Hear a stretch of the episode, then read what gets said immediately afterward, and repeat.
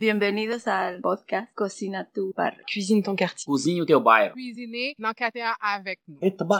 Cuisiner quartier. Cucina nel tuo. Cuisine ton quartier. Ici Annie Roy de Hatsa quand l'art passe à l'action. Je suis allée dans cet arrondissement montréalais à la rencontre des personnes réfugiées et immigrantes, de ceux et celles qui les aident dans leur intégration et des artistes qui s'en inspirent pour vous offrir ce grand parcours balado Cuisine ton quartier. Ouvrez votre cœur et vos oreilles et bonne rencontre.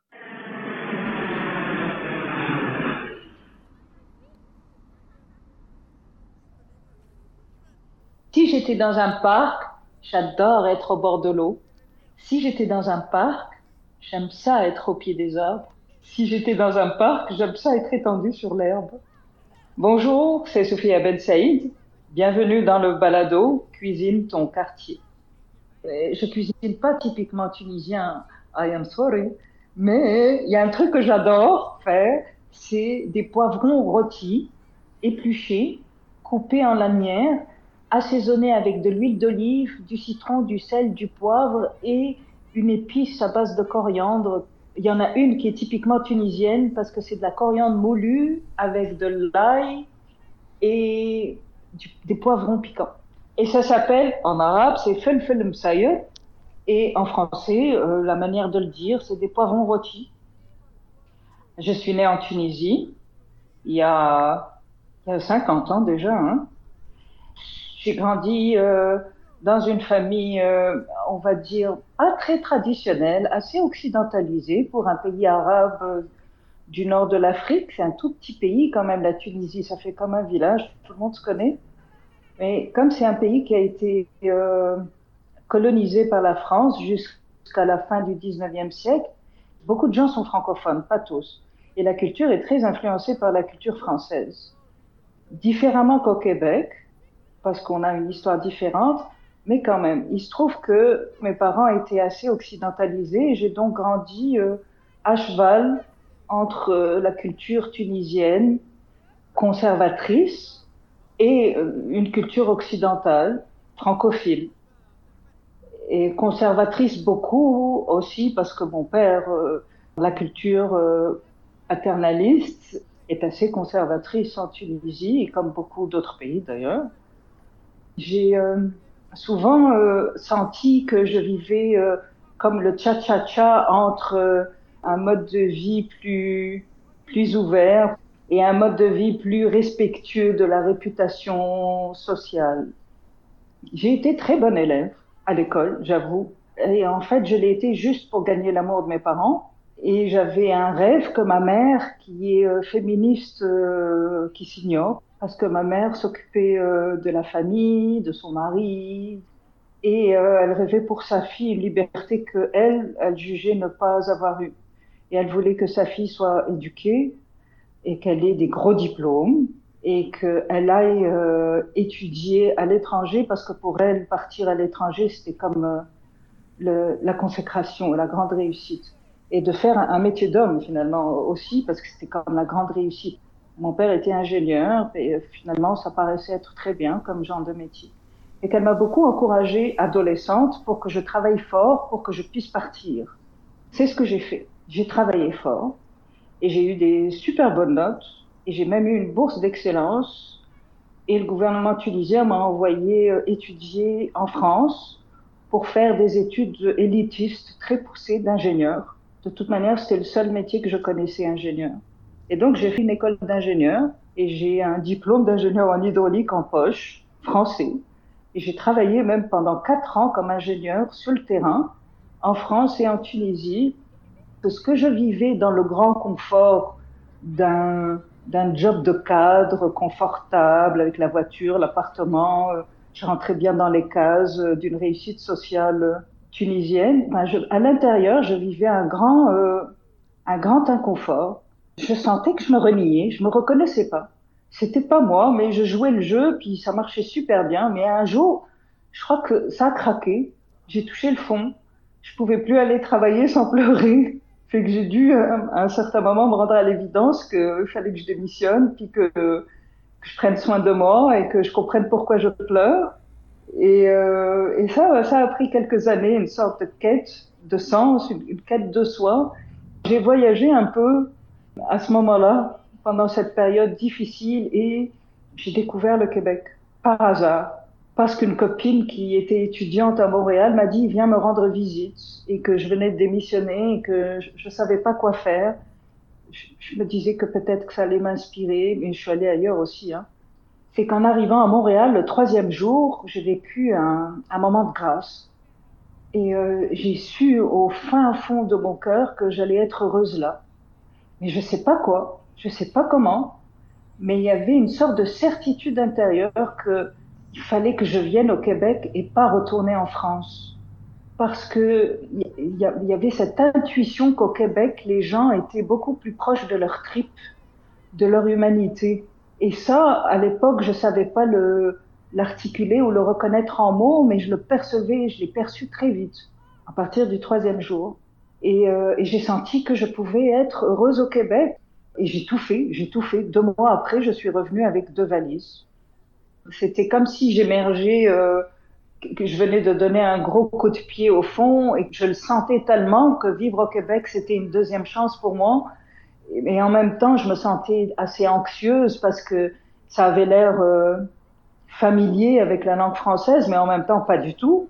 Tout était nouveau, les références culturelles étaient nouveaux. J'étais très familière avec la culture française, mais mais c'était très différent au Québec. Donc c'était comme euh, je sentais qu'il fallait refaire des racines. Il m'a fallu quelques années, comme je dirais cinq ans, pour me sentir me déposer et m'ancrer au Québec.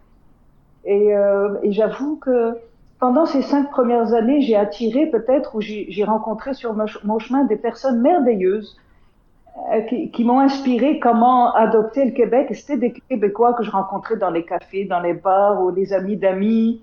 C'était pas seulement des Tunisiens. Ils m'ont dit, si tu veux aimer l'hiver, il faut apprendre à aller jouer dehors. Fait que j'ai appris à jouer dehors. Donc, les premières années, c'était vraiment plus une sorte de stabilisation de la sécurité matérielle, une sorte de, stabilité intérieure où il fallait que je me trouve un job alimentaire, mais pas seulement. Il fallait aussi que je me refasse un réseau. Donc, euh, j'essayais d'être plus proche de l'appel de, l'élan de mon cœur, de trouver des jobs dans des euh, dans des milieux et dans des circonstances qui appelaient cette, cette renaissance de Sophia, en fait. Parce que c'était euh, vraiment un appel euh, de liberté, bien que je ne savais pas comment j'allais articuler, manifester cette, euh, cette soif de liberté d'être. Et donc j'ai j'ai été bénévole dans plein de choses qui me plaisaient. Et ça m'a permis de rencontrer du monde. Et ça m'a permis aussi de montrer mes, mes talents naturels, au-delà du fait que j'étais ingénieur, en fait, que je pouvais faire aussi beaucoup d'autres choses naturellement parce que je l'aimais, parce que parce que j'avais envie de le faire. Et c'est comme ça que j'ai eu mes premiers jobs, parce qu'ils m'ont vu travailler bénévole et après, quand ils ont eu besoin de quelqu'un, ils se souvenaient que j'étais efficace, puis ils m'ont appelé pour un contrat. La pratique artistique, j'ai plongé dedans au début. Avec mes jobs alimentaires, j'ai payé une formation sur mesure, fait que j'ai fait euh, toutes les formations, les workshops professionnels pendant des années, pendant mes jours de congé, le soir, et ensuite j'ai fini par démissionner de mes jobs alimentaires pour me consacrer entièrement à, ma pratique artistique à temps plein et à accepter aussi de vivre euh, le fait de pas savoir le lendemain de, de comment j'allais payer le loyer. Donc c'est vraiment une transformation intérieure qui a accompagné le développement d'une pratique artistique qui est profondément ancré dans le, dans le vécu, dans la vulnérabilité de l'humain, le décalage aussi de perception qu'on peut avoir entre les cultures ou euh, entre des systèmes de référence différents, parce qu'aussi dans une même culture, il y a aussi des manières de voir et, de, et des perspectives différentes. C'est une pratique artistique beaucoup axée sur des, euh, des questions d'identité, de perception et aussi de transmission. Et c'est euh, profondément euh, inspiré par la vie au quotidien, par euh, l'ordinaire de la vie de tous les jours. Et j'ai trouvé d'autres artistes aussi qui ont des, on va dire, des visions artistiques similaires, qui m'ont qui ont supporté mon, mon, cheminement au fur et à mesure, le fait de ne pas se sentir seul. Et ça m'a permis aussi de, développer la singularité de ma démarche. Et Soul to Soul, par exemple, ça a été euh, développé à partir d'une pratique artistique euh, intime, personnelle, que je faisais tous les jours chez moi. Tous les jours en me réveillant, euh, j'avais besoin d'ancrer le corps. Et j'avais pas forcément envie de sortir courir ou de faire du yoga ou des push-ups ou du sport, bah, surtout l'hiver, très vite dehors. Et donc la manière que j'ai trouvée à l'atelier pour m'ancrer dans le corps, c'était de tracer les yeux fermés et de concentrer mon attention sur ce que je ressens dans le corps. Mais vraiment le côté charnel, euh, sensuel, euh, vécu, très tangible dans la chair, les organes, dans, dans l'expérience maintenant. Ce qui me permettait de mettre mon attention sur quelque chose de plus ancré que sur la checklist mentale de ce que j'avais à faire dans la journée. Et donc, ça me permettait vraiment d'ancrer ma pratique d'abord dans quelque chose de vécu et d'expérientiel. Et je l'ai fait pendant des mois.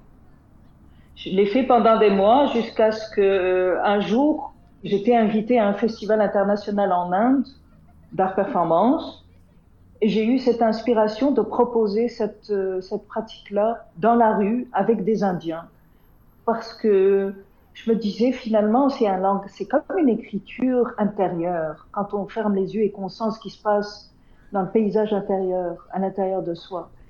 Et que ça n'a pas besoin de parler la même langue pour témoigner de ce qui se passe en dedans.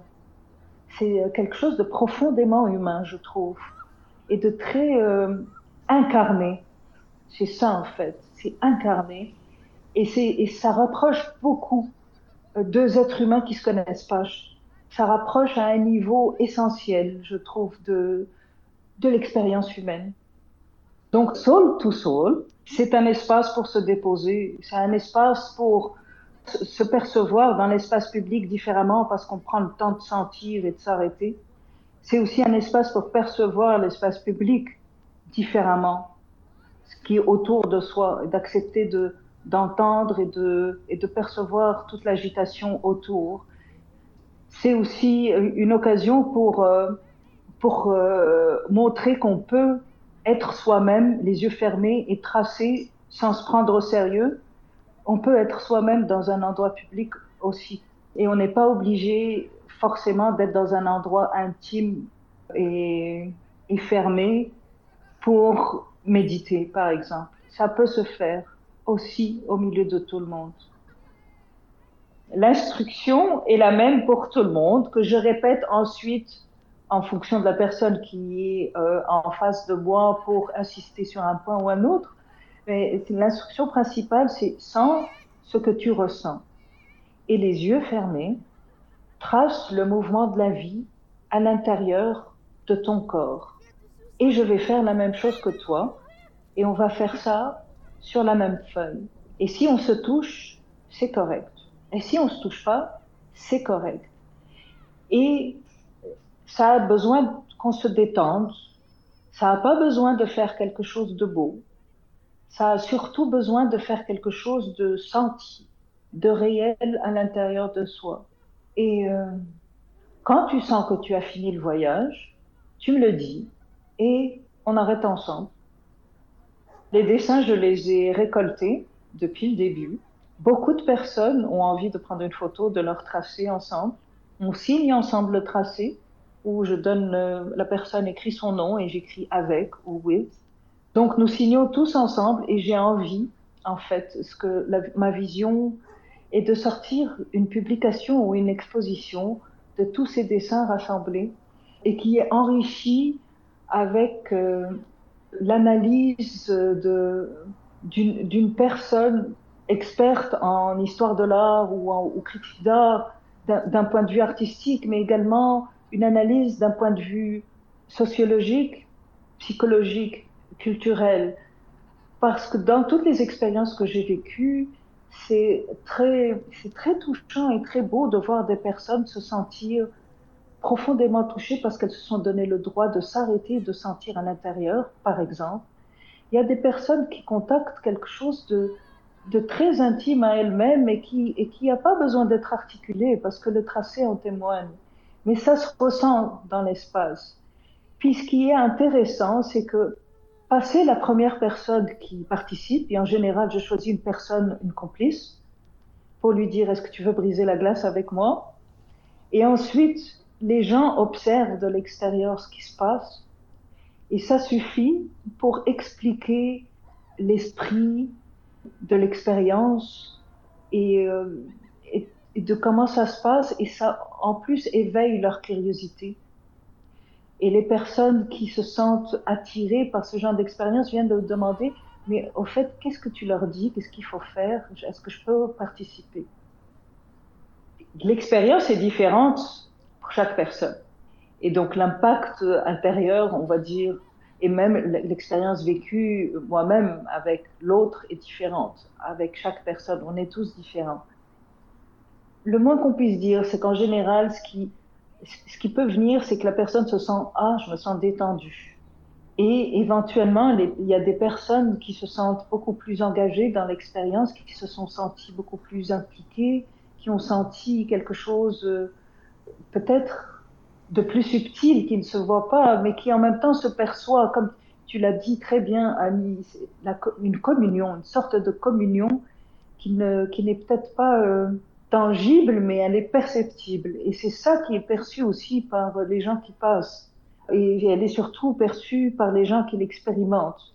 Et chacun part avec quelque chose de, avec un vécu intime, riche, mais qui appartient à l'histoire de chaque personne, on va dire. Être en relation avec l'autre, en fait, c'est, le fondement de mon travail artistique. Parce que je suis aussi l'autre.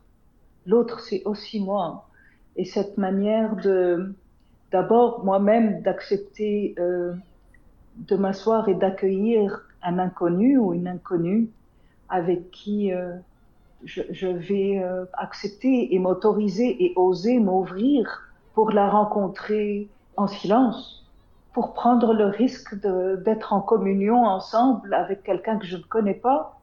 Euh, je trouve ça précieux et à un, niveau humain, c'est important pour moi en tout cas. De plus en plus, mes œuvres en fait pointent ça, c'est que ça invite à se reconnaître et à se rapprocher au-delà des différences culturelles, sociales, politiques, à un niveau vraiment fondamental, humain, simple, naturel. Et ça nous rassemble, je trouve ça avant toute chose.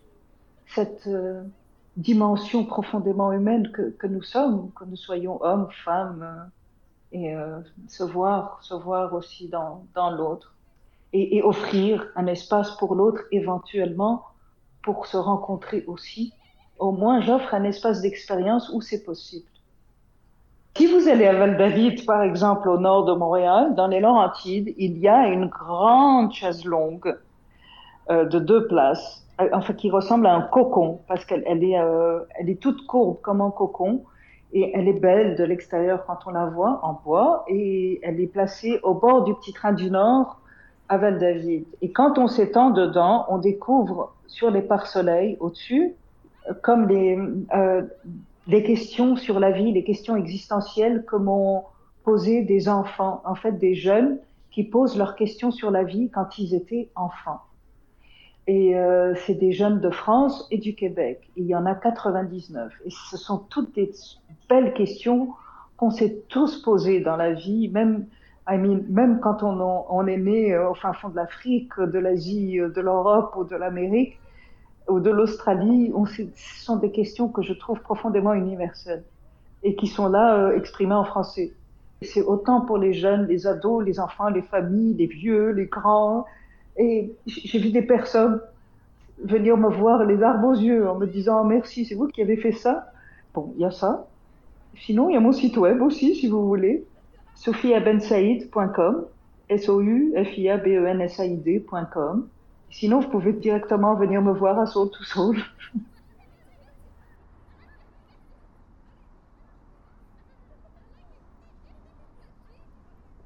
Merci encore de votre écoute J'espère vous retrouver tout au long du parcours balado. Je vous dis à la prochaine.